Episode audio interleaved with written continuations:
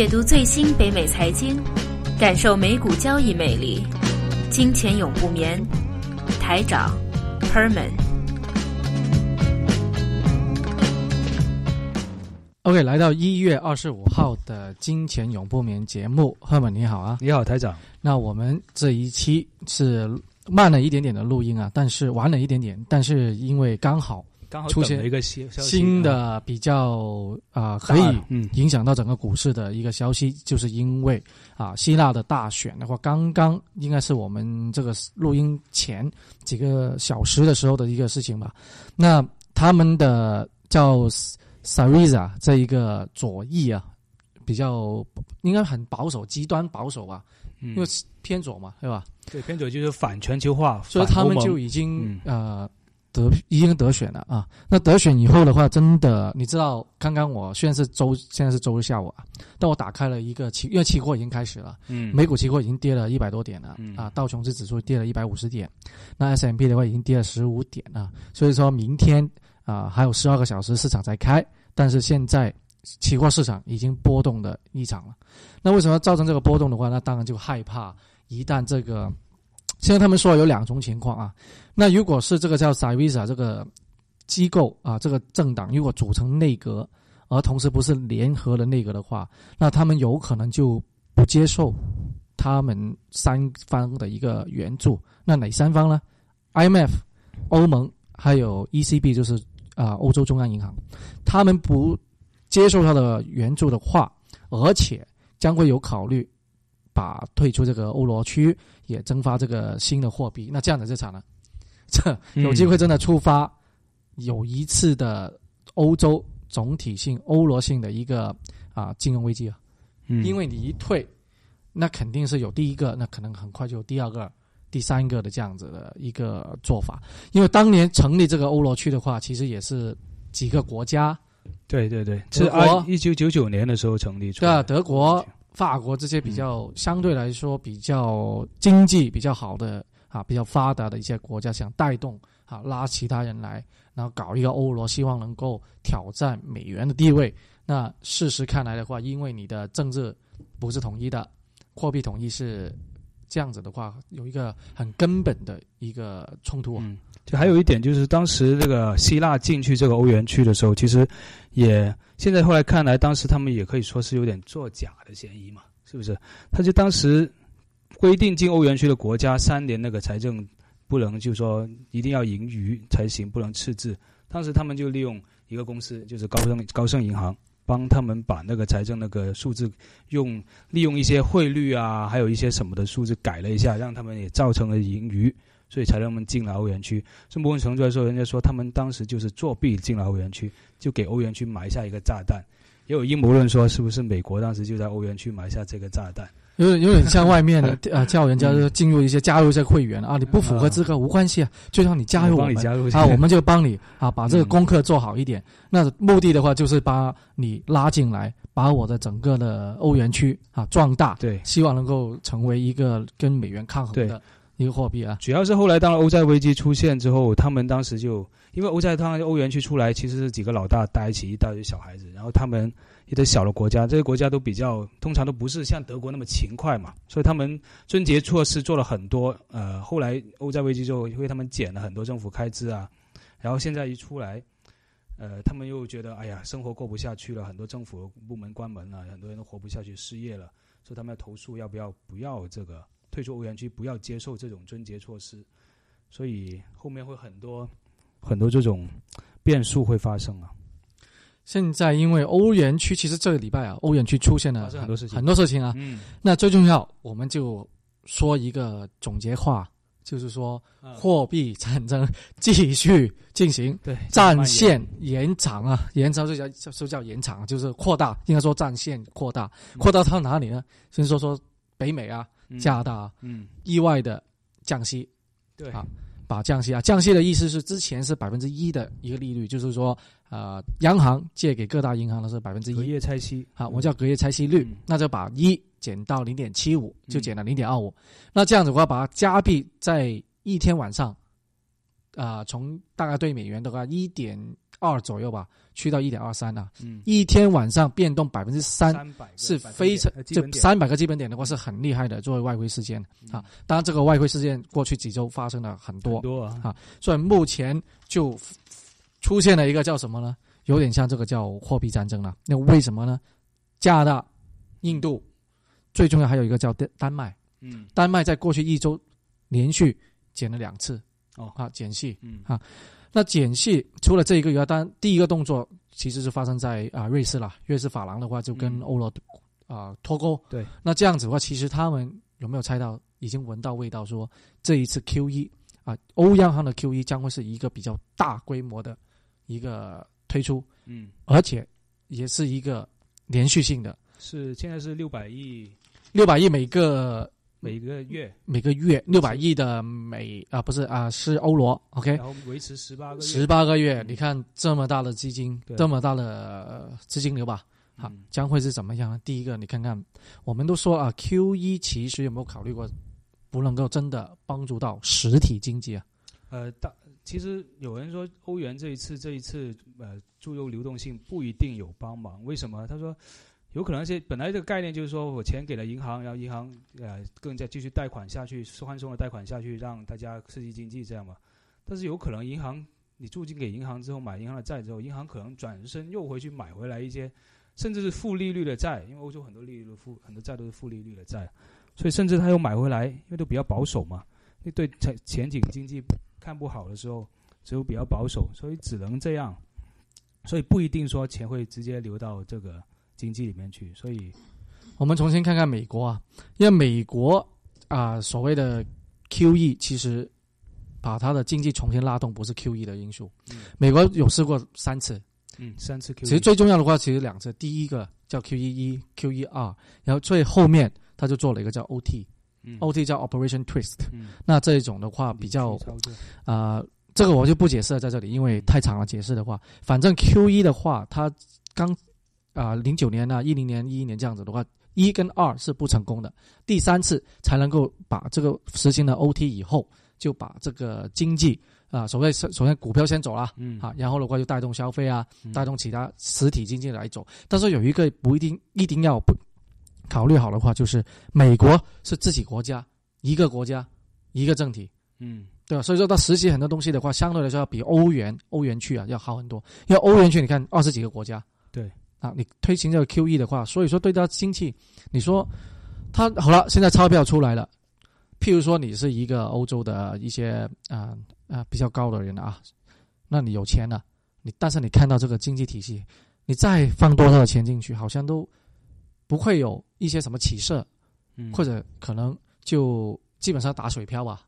钱了啊，嗯，那你的钱去哪了？那当然去哪？拿到美国。那美国买什么呢？你看看现在的那个国债，美国国债的那个回报率这么低，一点七七是吧？一点八，现在回到一点八八，一点八左右了。嗯，但是你就看到那个资金流向，哈，很多了涌去这个美国国债。对，你说我最近我也看这个欧元历史嘛，其实欧元大概是九九年的时候出来，当时的汇率啊，跟美元汇率大概是一点一九，一点一九左右。那现在你回去，现在也是一点一八，感觉这十几年好像也是打回原形啊。然后，其实最近最奇怪一个事情就是说，如果说从呃外汇来说，最近发生一个外汇叫做呃竞争性贬值这个现象，而且发生的大部分都是以前竞争性贬值，九八年金融海啸之后，竞争贬值发生都是一些发展中国家，类似东南亚国家这些货币都贬值来还少他们的那些债券。但是现在发生的寄生性贬值，感觉都是在发达国家。刚才说了，一呃加拿大，然后呃欧盟，然后还有一些澳洲啊，因为欧西多了还没做事情。嗯，澳大利亚政府是至今现在还没做事情，但是今年澳大利亚没做事情已经贬值了。但是 他已经他的财长啊，在年初的时候已经说了，他觉得今年他自己说今年的话，啊欧就澳西啊，澳西多了在跟美元大概在零点七五左右是比较合理，但是现在。啊，因为啊，在过去欧央欧央行上周发行了这个 QE 之前的话，其实它有一段是反弹到零点八二，嗯，但零点八二的个时候的话，很多的分析都说你可以闭着眼睛去 short，对，啊，那当然我我自己没有做啊，也也没有，因为还是有很多要考虑，但是后来就真的在两天左右的时间就回到现在零点七九。对对对。那要去到零点七五的话，很快的事情会发生啊，因为现在目前大家都把自己的货币要贬啊，啊，嗯大家要争相恐后的把货币贬值。但我就觉得奇怪，如果大家都贬值，等于就没贬值了嘛？是不是这个意思？只有两个国家没贬，那有相对性啊。对，你有相对性。你看，如果你知道贬值的话，呃。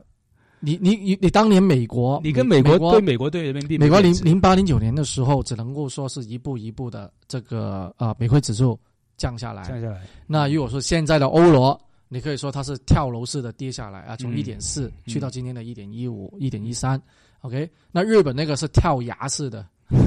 从八十左右到一百一，到一百差不多一百二十啊，跳崖的跳下来。那像这样子的话，那当然像日本啊，其实它的也一一直也是走这个 Q E 啊，嗯，它也是自己一个整体啊。那为什么不行呢？因为首先你看一下日本啊，在过去实行的 Q E 这两年来的话，就是安倍以后，嗯，它的那个 C P I 增长啊，据我所知的话，只有一个月。录得是超过是上涨，是上涨的，因为它的目的，它的目的是要做出一个叫做增呃 inflation，inflation 就是通胀，通胀。一直都通缩像现在呃现在的呃欧央行发行这一个 QE 的话，其实它也像把欧洲的，特别是欧罗欧元区的话，它的 inflation，它的通胀也去到百分之二以上。但是有一点要记住，日本这个其实不像通胀啊，有点像我们叫记账，是不是有个叫记账？哦，债券啊，对，债券，债券就是债券停止的，我忘了英文叫什么。了。对，就是很感觉是很饱，然后。啊，因为它为什么呢？因为最重要是有一个因素是啊，它现在出现的日本啊，是叫做进口性、入口性的通胀，因为它是原料哈，要所有的资源、所有东西都要进口，好进口出去，但是因为你货币贬值了，嗯，那拿一些货。国外拿一些资源过来就变贵，嗯，但代表的成本就上涨了嘛，嗯，那这样子的这个说入口性的通胀，哈，这所以说它的有一些 inflation 的话，可能是一个假象，因为你的成本提高，那你就要把你的货物，你都要把它生长起来，啊，嗯，叫 stagflation，对 stagflation 啊，嗯啊，我不是经济毕业的，但是但是的话就，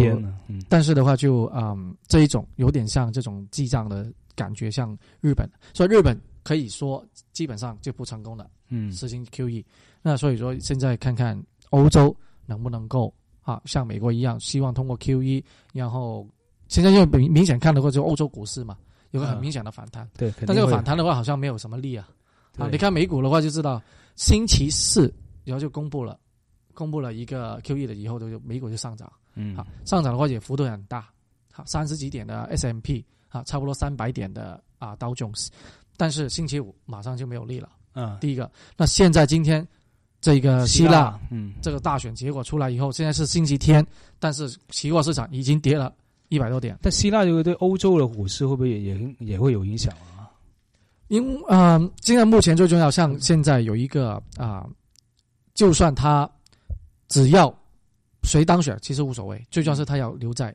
欧元区接受。他的那个援助，结婚，但是你接受人家援助，你要付出啊。对，就你要付出，就要看了很多东西。对，就要紧缩你的开支啊之类的一些。但是他们过惯的都是很很悠闲的日子，很悠闲很懒。你说北美人懒，欧洲人更懒。嗯，对。然后，哎，这周还有另外一个小事情，我去插播一下，就关于那个啊。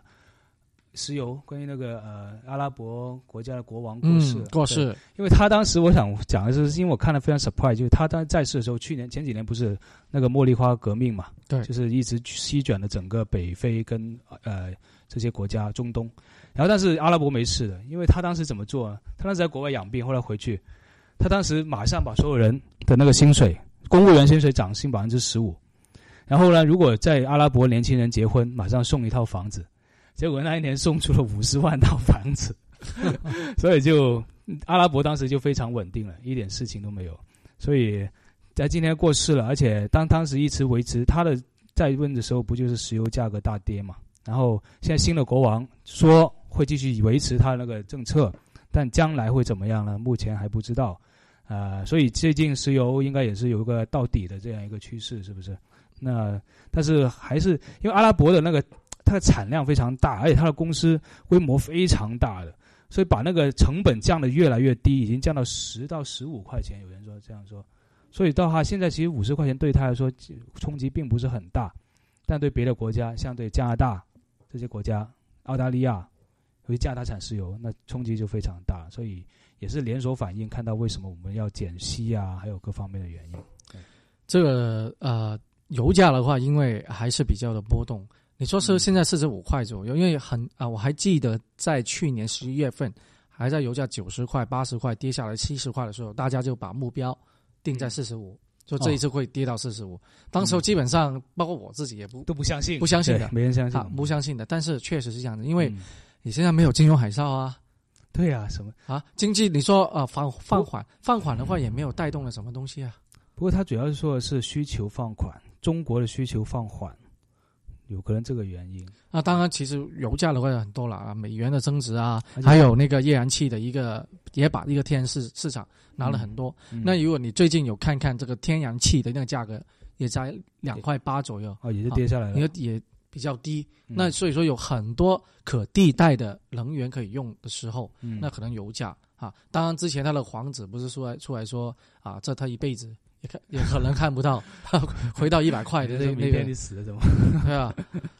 OK，那我们最后回到美国啊，因为美国最近啊，在周五最后的时间，S M P 就包永普尔这一个公司推出了说，可能预计今年美国在六月份会涨息，而且不一定每一次涨都是零点二五，有可能会一个幅度的去涨。这样子的话，好像印证了我们哇一直来说的一个事情啊。对，如果这样的话，那我在想，第一反应就是，如果这样的话，加币跟别的货币会会跌得更加厉害。对啊，所以说这个事情为什么现在星期天股票市场已经还没开市，还有十二个小时，反映出来，已经就那么大厉害。其中有一个就是原因了，因为他就预测有可能在二零一五年年底啊，美国的利率从现在零到零点二五的话，去去到一到一点二五，哇，这个区间在半年以内啊在涨息。而且同时，GDP 的增长可能在美国有大概百分之三点三，这个增幅，嗯，非常强的啊，相对啊，真的很强啊，三点三呢，非常强。OK，但是现在话又说回来，关于美国的事情，美国通常都是他做事情，全世界跟着他走。哦，所以他不会管你欧洲有多乱，亚洲有多么，他越乱对于他越好，对他来说无所谓，我就要涨那个利息，嗯，因为现在。以前啊，你看看分析一下这个呃，Janet Yellen 这个联邦储备局局长，他以前一直都是副局长，都是跟着啊伯兰克 Bernanke 的。那 Bernanke 的话，其实我们现在就觉得，Bernanke 在辞辞职之前已经有一套很好的 timetable，说这个经济要怎么样怎么样走。那目前现在 Yellen 的话，就是还是在执行了他的这一个计划。那所有东西都失业率、通胀、经济，就其实所有的这些客观原因都满足了他要加息的一个条件。目前只是说，可能环球的经济环境不好，会不会拖累了美股的一些啊啊美国公司的一些复苏啊，还有利益的。最近因为是盈利季度，就过去第四季的一个季度的一个公布啊。那在过去公布了这些公司，如果他的那个公司是在美国本土注重的话，他的公司的业绩是不错的。但是如果他的呃国外业务国外业务比较多偏重的，是不好的。这一个就是我们一直在说美元的增长的这个问题。嗯，美美国的那个汇率在过去几个月就就是第四季度啊，二零一四年啊，这样子百分之十几，甚至对一些或者甚至二十的这个增幅的话，对于它在全球在有业务的话，就出口对于它的出口不好。因为他们的钱是在那边生产，收当地的货币，一转成美元就变少了嘛。嗯，就是国外赚的钱回来变少了，反而。说下次啊，我们从下周开始将会是啊 S M P 五百五百个公司里面啊最多公司公布业绩的了。嗯，你就可以看得到。开始一月份的。啊，所以说是非常的波动啊，作为美股。对。那美国本来自己是没有问题，但最大的问题就是全世界欧洲啊，现在的希腊大选已经埋下了很多的炸药。嗯，看看他们的所谓的左翼联盟会不会有些意想不到，或者不是意想不到，就是说就是要脱离这个欧洲欧元区。那这样觉得未来可能是有一个完完美风暴啊，就所有事情可能都会在未来几周发生。说二零一五年注定是一个非常波动的年份。嗯，OK，那我们第一节差不多啊，第二节继续。好。